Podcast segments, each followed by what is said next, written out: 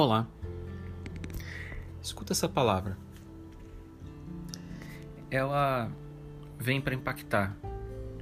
Ela vem para trazer luz, trazer energia, energia vital para você. Então, se permita ficar três minutos ouvindo essa palavra. Escuta. Pensa comigo. E depois dele, Samá, filho de Agé, o Ararita, quando os filisteus se juntaram numa multidão, diga assim, numa multidão, onde havia um pedaço de terra cheio de lentilhas, e o povo fugira diante dos filisteus.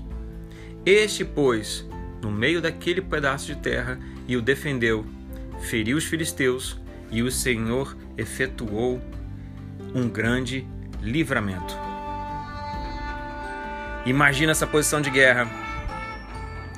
Imagina essa esse trecho dos filisteus chegando em grande multidão.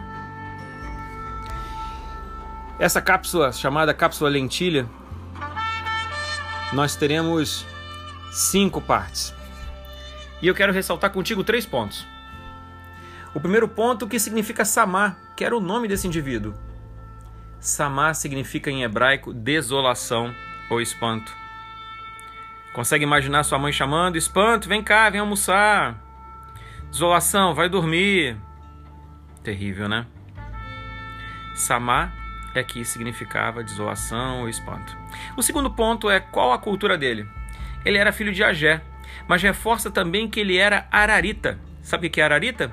É o povo, o povo que vive nas montanhas. Então, primeiro ponto, o significado de Samá, desolação. O segundo ponto, qual a cultura dele? Ele era um povo que vivia nas montanhas.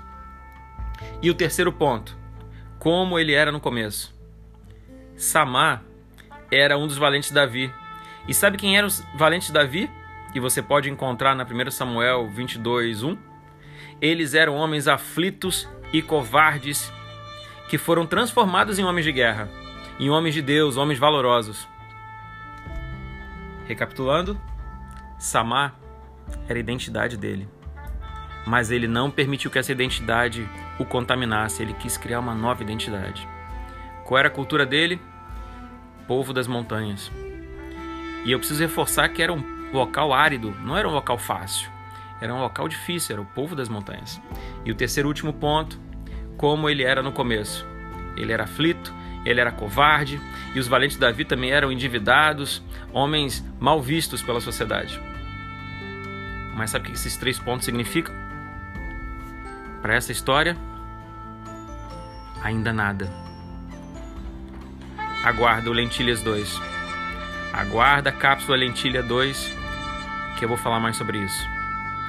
Fica firme, Deus te abençoe. Eu sou o pastor Alexandre, do Bálsamo de Gileade e da Igreja Monte Sião do Rio de Janeiro.